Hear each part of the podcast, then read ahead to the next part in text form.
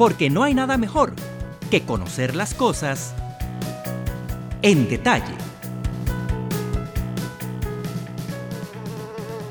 Estas moscas, aunque suenen inofensivas, causaron millonarias pérdidas en el sector ganadero de Centro y Norteamérica a finales del siglo XX, al colocar sus huevecillos en las heridas de los animales de sangre caliente.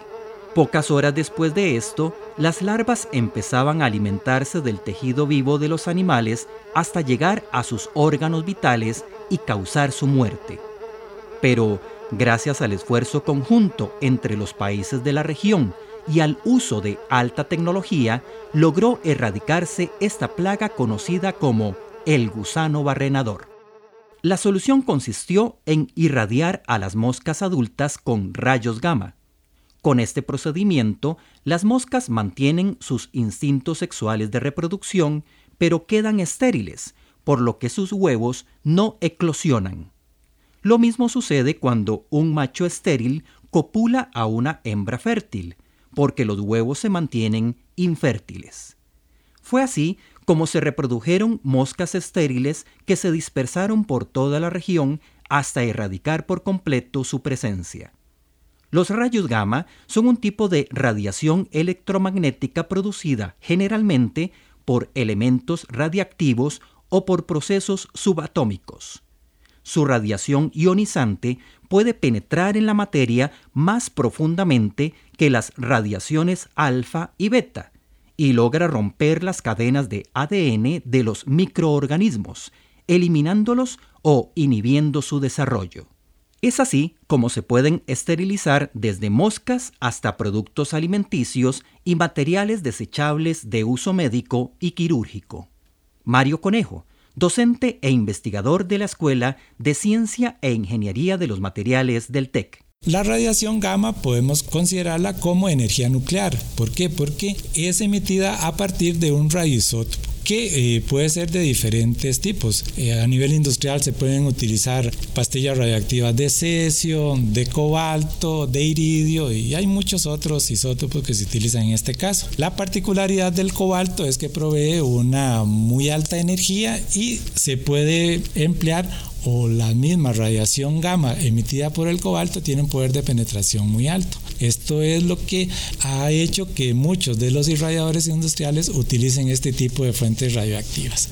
Aplicar la dosis adecuada de radiación gamma en alimentos y otros productos garantiza la eliminación de microorganismos patógenos tan dañinos para la salud humana como la Escherichia coli, la Salmonella y la Trichinella spiralis. La exposición de productos agroalimentarios a rayos gamma no solo elimina bacterias y hongos, sino que alarga su vida útil. Esto significa una disminución considerable en el uso de agroquímicos y la producción de alimentos más sanos. Es importante destacar que los objetos o productos expuestos a radiación gamma no se vuelven radiactivos, por lo cual nuestra salud no se ve comprometida.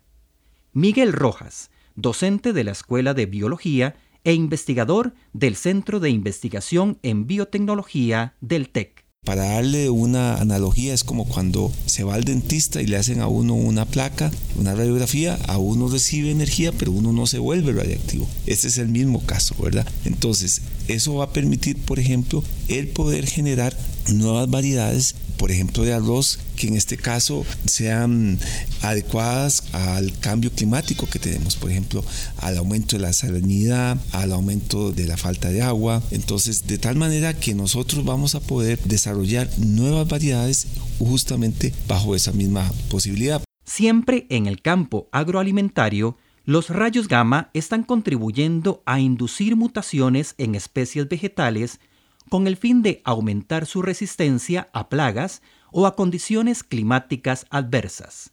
Asimismo, esta tecnología se está empleando en el mejoramiento de cultivos producidos por semilla, como el algodón, el trigo y el arroz, así como en cultivos propagados vegetativamente, como árboles frutales, palma aceitera, piña y papa. En Costa Rica existe solo un laboratorio de irradiación gamma, y se encuentra en el campus del tecnológico en Cartago, donde un grupo de investigación lo está utilizando en la generación de nuevos materiales, en la agricultura y en aplicaciones biomédicas.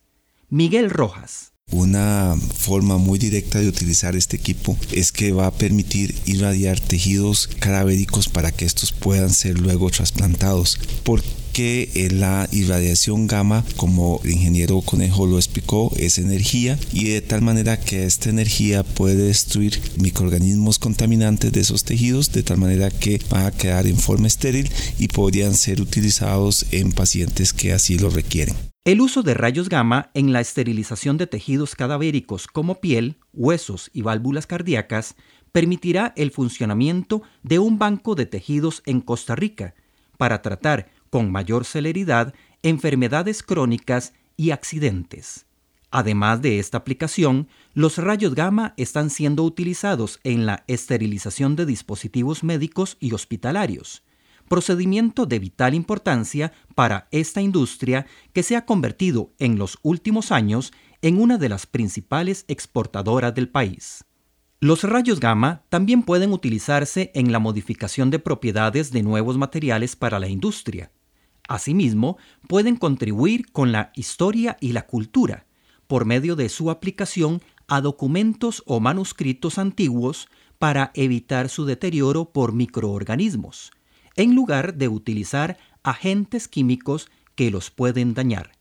La irradiación gamma no afecta el estado físico de los objetos ni características como el sabor, textura, olor y sabor de los productos.